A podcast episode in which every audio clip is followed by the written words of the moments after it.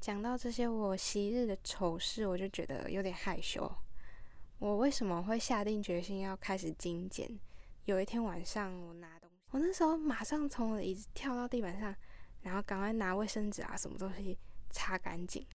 资讯大爆炸，永远读不完。拥有很多朋友和东西，内心却感觉空虚。紧凑的生活，不知道该往哪里去。精准美学使你精确果决。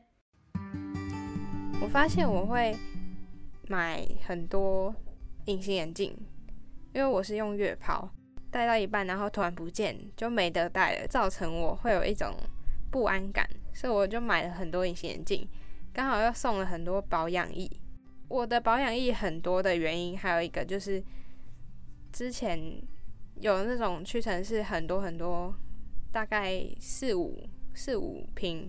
然后一组的那种保养液，他有送我很喜欢的一个图案，他们的周边小提袋啊、收纳袋，于是我就买了那个保养液一整组的，到六月就过期了，所以我就赶快出清掉给需要的人。还有一个就是泡泡纸啊、纸袋、纸箱，还有各种包装的素材、包装的材料、包装袋。这些东西主要是因为我会出清一些我自己二手的东西，我会觉得哦，一定可以拿来干嘛干嘛。所以呢，我的书桌上面就是堆积了一大堆的纸箱啊，还有一些泡泡纸啊，塞在我的书桌靠墙壁的位置。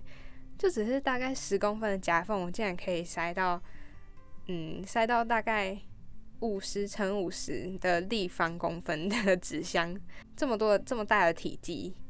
然后还有一个是零食，我妈说我囤积零食的行为就很像那个松鼠，应该不是松鼠，就是一种老鼠啊，他们都会囤积在把那个松果啊还是什么积在自己的夹囊里面，就是在脸颊旁边。然后我之前上网看，有的现在人工饲养的宠物鼠，因为它们太常有东西吃了，所以。囤积久了，竟然在那边产生发炎的现象。总之呢，零食这件事情也是有时候有看到特价，或者是我觉得哦，我我很喜欢吃，然后我可以放着久一点，等到我想要吃的时候慢慢把它吃完，这种感觉。这几个东西是我觉得同类型囤积到有点夸张的境界。然后还有一种是，我觉得每个人可能都会有的，就是各种卡片啊，有纪念价值的纪念品。别人送的东西，或者是什么活动、某活动下来的一些可能吊牌啊，很多人应该都会就是在办活动之后留下的东西。偏偏这些东西的占的体积也蛮大的，有大有小啦。可是囤积下来之后，你好像也不太会去动到它，或者是你真的不会用，不会有消耗的一天。嗯，仔细把它整理出来。然后拍个照，你就会发现，哎，你好像没有也没关系，或者是，哎，有了这么多东西，你到底会不会感到心情会感到富足吗？会感到满足吗？或者是你有特别觉得有安全感吗？好像也没有。虽然说树大便是美，可是把东西这样集结在一起之后，对我来说看久了，尤其是你在空间不够用。房间有点狭小的状况，你就会觉得这些东西是累赘。你们可以自己想想看，有没有自己很喜欢囤积的东西？通常看到便宜特价，一次就要给他买下去，买很多的那种。可以拍照啊，来办个什么囤积比赛之类的。哦，没有啦，就是可以私信我啊，然后跟我说一下。或者是拍照传到现实啊，然后标注一下我们节目的 IG，看一下每个人自己囤积到很夸张的行径是怎么样。然后也想顺便讲一下，东西太多其实有很多处置的办法。在把这些不需要的东西啊，还有多余的东西送走的过程之中，我心里都会有一种很白痴的声音，就会告诉自己说：这些东西真的有必要送走吗？就是会很挣扎，会觉得说你都已经留那么久了，然后另外一个很凶的声音就会告诉我说你没有必要留那么多。其实讲起来觉得很好笑，因为有两个，一个天使，一个恶魔在互相打架。你想留言分享有关自己断舍离的经历吗？或是身边有朋友从购物狂变成极简主义者吗？不管是不是有关断舍离，如果对精准美学有相关的主题，想上节目和主持人 mini 聊聊，或是私底下的悄悄话，都欢迎到节目的 Instagram 私讯分享哦。有机会用匿名的方式跟其他人说说你自己的小故事，快动动手指！到节目 IG 追踪我们吧。节目的 IG 是 M I N I M A L I C E 点七 W。现在让我们回到节目。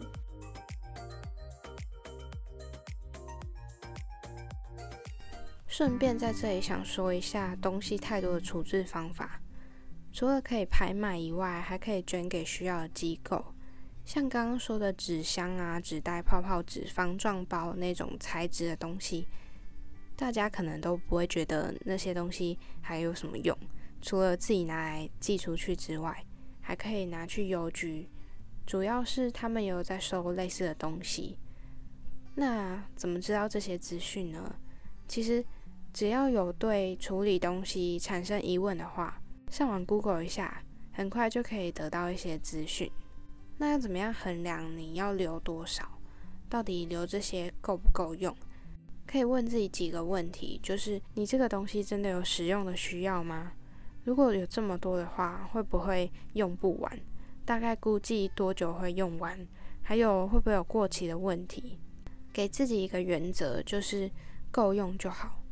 因为放着多久，然后你永远都消耗不完。如果等到过期或者是不能用的时候，你所浪费的那些钱，早就远远大于你那时候。抢购啊，划算多少钱？省下来的那些小钱而已。听了这些，会不会有人心里就开始会排斥，觉得说，那就给他买爆啊，反正特价那么便宜，对不对？我自己不会那么极端的想，但是以前我也会有类似的状况。后来我慢慢的想要精简之后，我也不会想要承认自己是极简主义。有的人会。好奇说：“诶，我是不是在极简？我不太想要认清自己是极简，也不会想要觉得自己在极简，因为一来是我一边在执行的时候东西还是蛮多的，二来是觉得极简好像有点太极端了，所以我觉得把它称作精简化比较好。因为极简‘极’这个字就有一种你好像达到了，嗯，达到了最顶峰的感觉。”那我节目 IG 上面有写，就是我现在还在幼幼班阶段的精准生活。回想我为什么会接触到这些东西，对我来说可以分成蛮多原因的，主要有四个。第一个就是我对物品的选择权，以前我不太会有主动有机会可以选择东西，所以对东西的使用就会觉得那就将就。可是后来取得东西太容易之后，每个东西都产生将就的心态，也不会懂得珍惜，或者是用一用觉得没有很喜欢，汰换率也很高。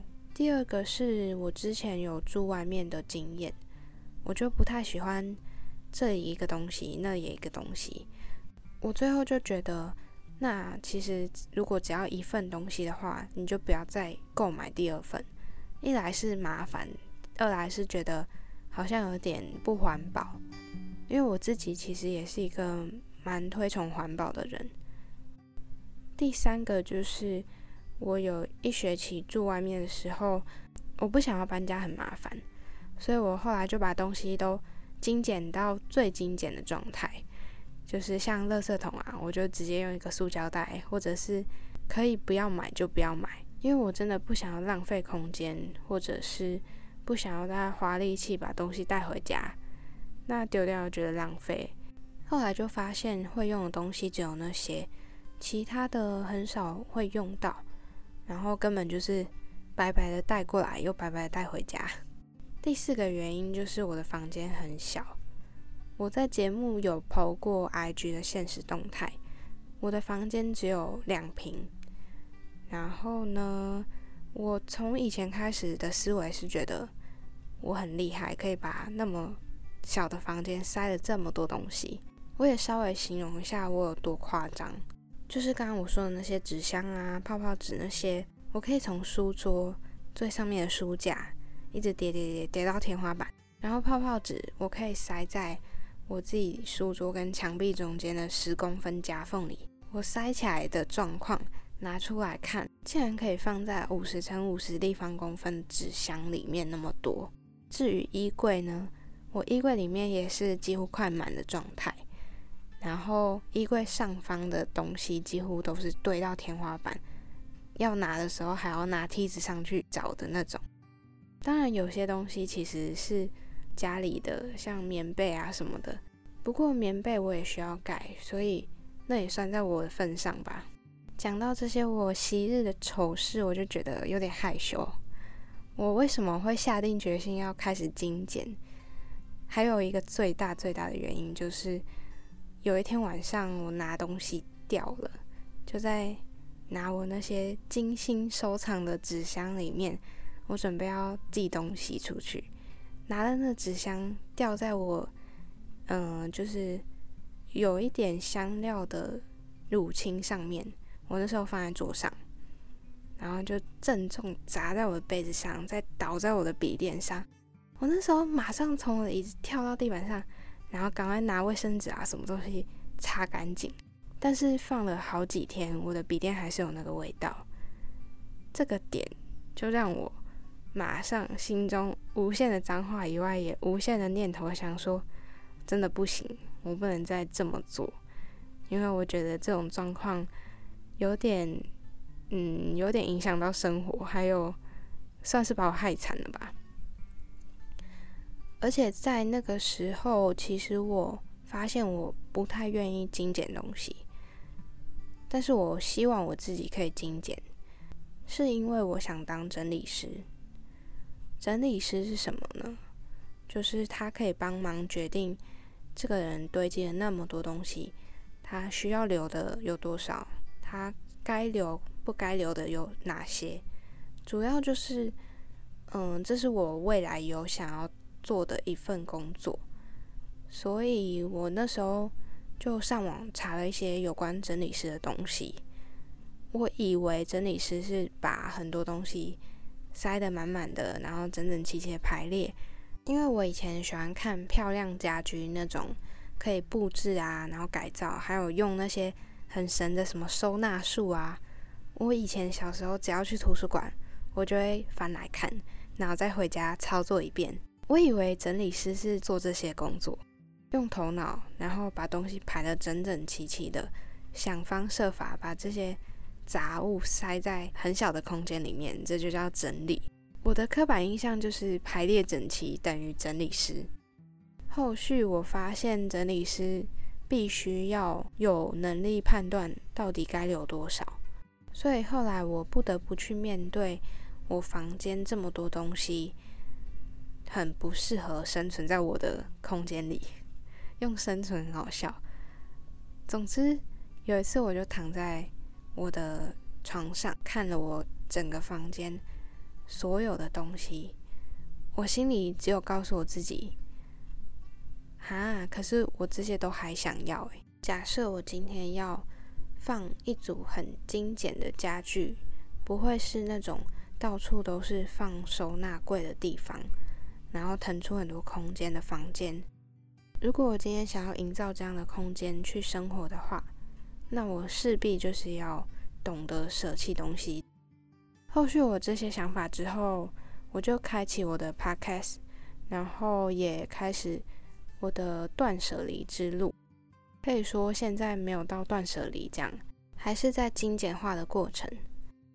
在这个过程，我也发现很多物资怎么样捐赠，还有怎么样送出的管道，还有一些方法，会在之后做一集延伸的主题说明。那么下一集的话，我会想要讲到有关无形的东西怎么样清理，因为像无形的东西，不是异次元的东西，是无形的资料档案，也会有囤积的状况。要怎么样清理这些东西，怎么样精简化。今天的重点摘要是讲了有关囤积症的临床现象，然后还有检视自己的潜在囤积因子，是不是拥有的越多，内心好像会想要越追求更多？如果有这样的话，那是在哪些东西上面会有这样的问题？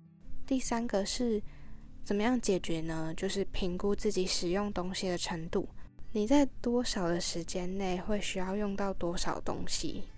问自己这些问题，来评估你到底需要留多少东西在家里。今天的节目到这里告一段落。这个频道主要会分享断舍离还有自我提升的主题。目前在 Apple 和 Google Podcast、Spotify、First Story 还有 Sound 都听得到。欢迎在你习惯的平台追踪我，还有留下评论。节目 IG 是 M I N I A L I C E 点 T W。点 IG 首页的连接，开启你我的连接。